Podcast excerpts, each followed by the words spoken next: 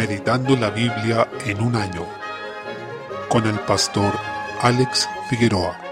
Día 17, mes 2. Levítico capítulos 4 y 5. En esta sección aprendemos una clase distinta de sacrificios que se debían realizar. Los primeros tres capítulos nos describieron sacrificios que eran voluntarios, el del holocausto, relacionado con la consagración y entrega a Dios, la ofrenda de cereal, que reflejaba gratitud por la provisión de Dios, y también la ofrenda de comunión, que evidenciaba también gratitud, pero con énfasis en justamente la relación con Dios. Desde el capítulo 4 se nos habla de sacrificios que son obligatorios en caso de pecados que se hayan cometido, y describe al menos tres niveles de pecados. Hay pecados que son individuales, pero que afectan a toda la comunidad, a todo el pueblo, y en este caso el pecado de un sacerdote ungido contamina a toda la congregación, a pesar de que pueda ser un pecado individual. En el caso del pecado del sacerdote ungido se refiere a uno por hierro, es decir, uno que no se considera deliberado o intencional, sino que un pecado cometido de manera inadvertida, sin querer hacerlo, sin una intencionalidad impía de pecar. También vemos otro nivel de pecado, que es el de todo el pueblo, descrito en el versículo 13. Dice, si toda la congregación de Israel hubiere errado y el hierro estuviera oculto a los ojos del pueblo, y hubieran hecho algo contra alguno de los mandamientos de Jehová en cosas que no se han de hacer y fueran culpables, de donde podemos observar que habían de ofrecer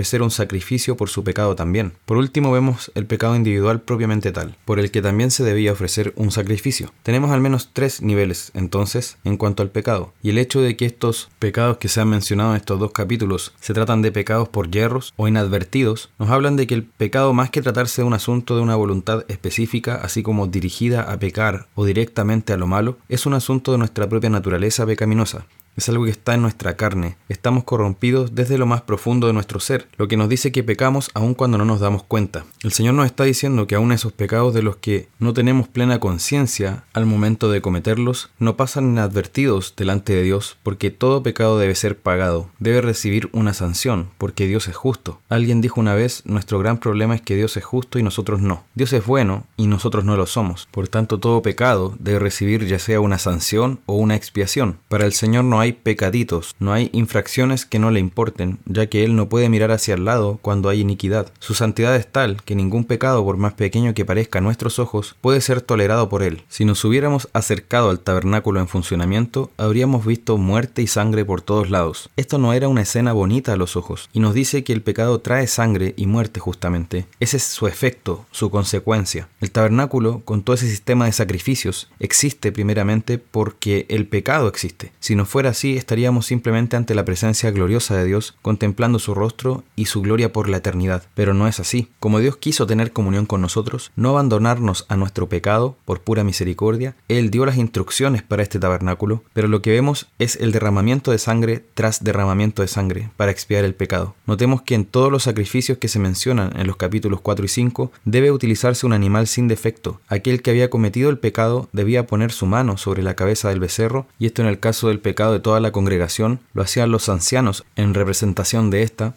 y después de eso la frase que se repite es, hará el sacerdote expiación por ellos y obtendrán perdón. Esa era la forma de obtener la reconciliación con Dios, de mantener la comunión viva y continua con Él. Si ustedes y yo hubiésemos vivido en el antiguo pacto y hubiésemos habitado en una ciudad distinta a aquella donde se encontraba el tabernáculo, tendríamos que haber viajado varios kilómetros a pie, haber llevado nuestro animal o haber comprado un animal en el lugar de destino y estar pendientes de todos los sacrificios que deberíamos ofrecer según la ley. Probablemente tendríamos que ofrecer uno de comunión, una ofrenda voluntaria de cereal, una ofrenda de holocausto y además hacer los sacrificios por expiación del pecado cometido por hierro. Tendríamos que estar haciendo esto todos los años para tener perdón de nuestros pecados. Jamás tendríamos la seguridad de que nuestro pecado ya ha sido pagado. En cambio con Cristo, el libro de Hebreos nos enseña que Él hizo una sola ofrenda, una vez para siempre, y a través de esa ofrenda nos dice en el capítulo 10 que nos hizo perfectos, de manera definitiva, para siempre. Además señala que su ministerio se ha terminado no era como el de estos sacerdotes que estaban siempre de pie, ejerciendo el oficio de expiar los pecados, sino que él se sentó, lo que significa que terminó su obra como ofrenda por el pecado. Ya no hay más que ofrecer debido a la impiedad, sino que él ya ha sido ofrecido y fue ese ofrecimiento, esa ofrenda, la que nos santificó y nos hizo perfectos. Hoy podemos tener acceso al Señor por este camino nuevo y vivo que abrió Jesucristo a través de su propia carne que fue rasgada y que era simbolizada por el velo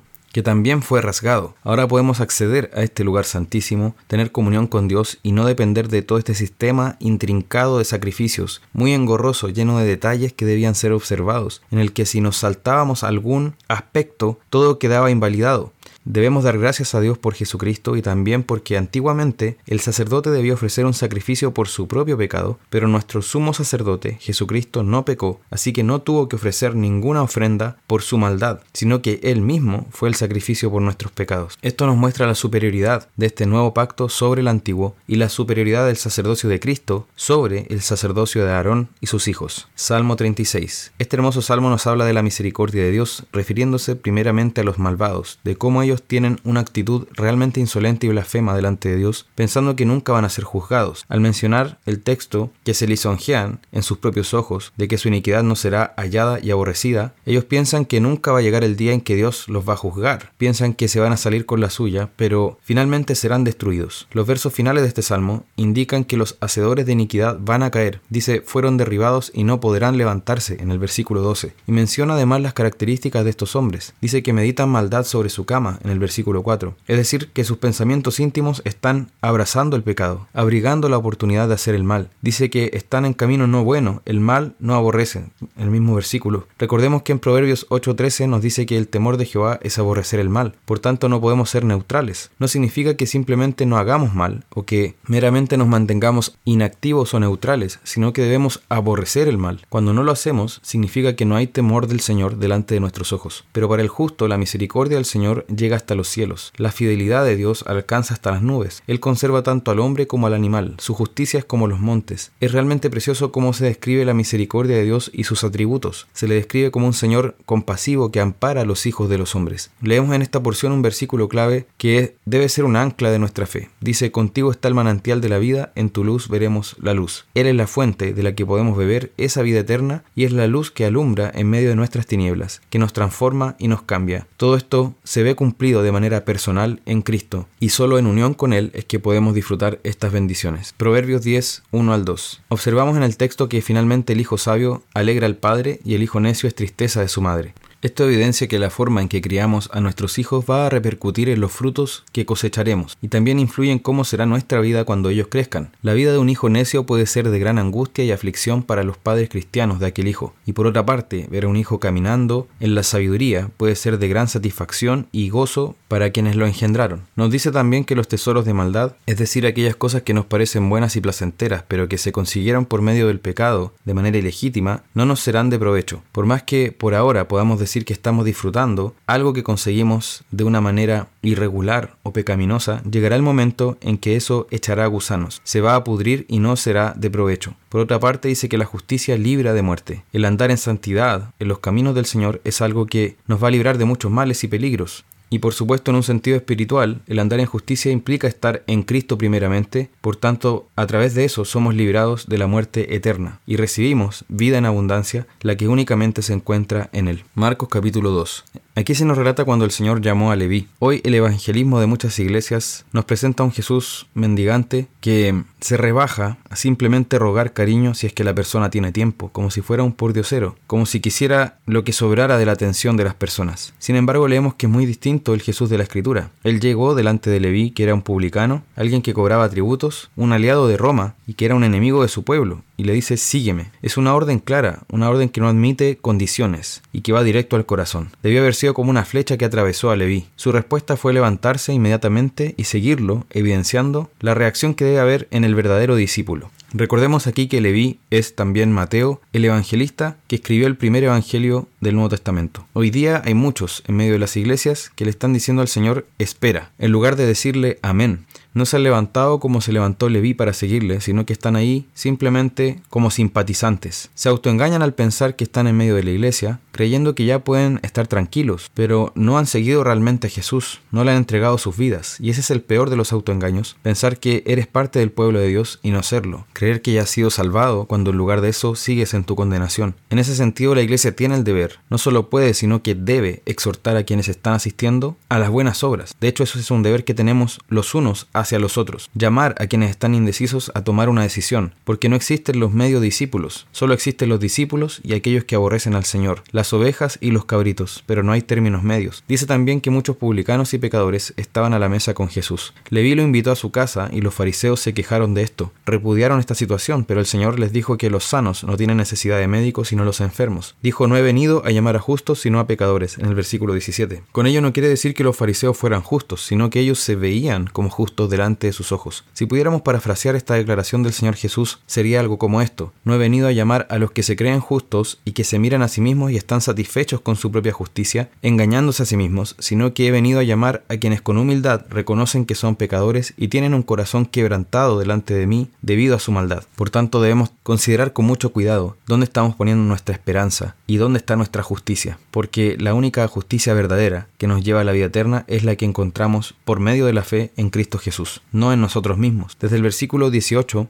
Leemos la pregunta sobre el ayuno. Los discípulos de Juan y los de los fariseos ayunaban. Los discípulos de Juan el Bautista preguntaron a Jesús, ¿por qué nosotros, discípulos de Juan el Bautista y los de los fariseos ayunamos, pero tus discípulos no? Él les dijo que mientras el novio estuviera entre ellos, no tenía sentido ayunar, porque estaban disfrutando de la presencia del esposo. Pero vendrían días cuando el esposo les sería quitado y entonces, en aquellos días, ellos ayunarían. Debemos tener cuidado con lo mencionado anteriormente, porque lo que está diciendo el Señor es que los discípulos van a ayunar cuando Él no estuviera físicamente entre ellos. Es decir, en esta época nosotros estamos dentro de esa descripción y por tanto debemos ayunar. Esto debe ser parte de nuestras disciplinas espirituales. Entre la cristiandad debe ser quizá la disciplina espiritual más olvidada en nuestros días. Los frutos de ello están a la vista. Mediocridad espiritual, decadencia, un avance muy lento, una mundanalidad muy marcada. Esto ocurre porque no estamos viendo el ayuno como disciplina espiritual, siendo que es un medio que el Señor nos dejó para nuestra santificación. Entonces, ¿cuál es el sentido del ayuno? Que el esposo ya no está entre nosotros. No es solo pasar hambre o hacer una huelga de hambre, sino que lamentarse porque no estamos aún ante el rostro de Cristo, viéndolo en la gloria y declarando a través de ese ayuno que no estamos completos mientras Él no esté, o mientras no estemos ante su rostro, ante su presencia gloriosa.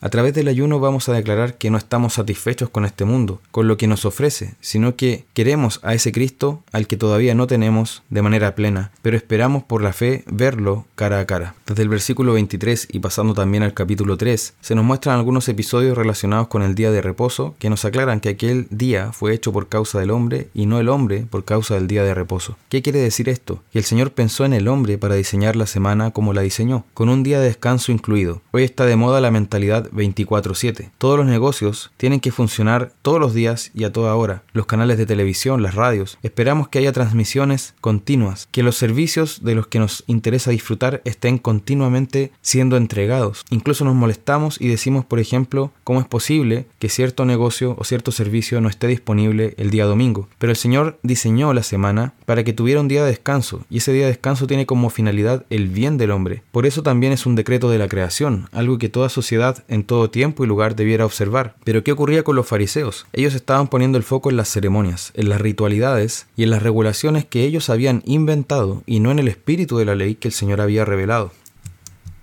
Ese era el problema, no el día de reposo, según la ley de Moisés, sino todo ese conjunto de tradiciones y regulaciones adicionales que ellos habían cargado sobre ese día. Y esas eran las que estaban ahogando a los hombres que se encontraban bajo el liderazgo de estos escribas fariseos y saduceos. Por eso ellos no permitían a Jesús sanar en día de reposo, pero él les hizo ver que este día no era para simplemente no hacer nada, sino que era un día para hacer el bien. Y así tenemos que verlo también hoy. No es un día simplemente para echarnos en inactividad, sino que es un día para adorar a Dios, para tener comunión entre los hermanos, para hacer obras de necesidad y misericordia, un día para celebrar que Cristo resucitó y que también nos ha dado una misión en este mundo para proclamar su santo nombre y reflejar su carácter en un mundo que está en tinieblas.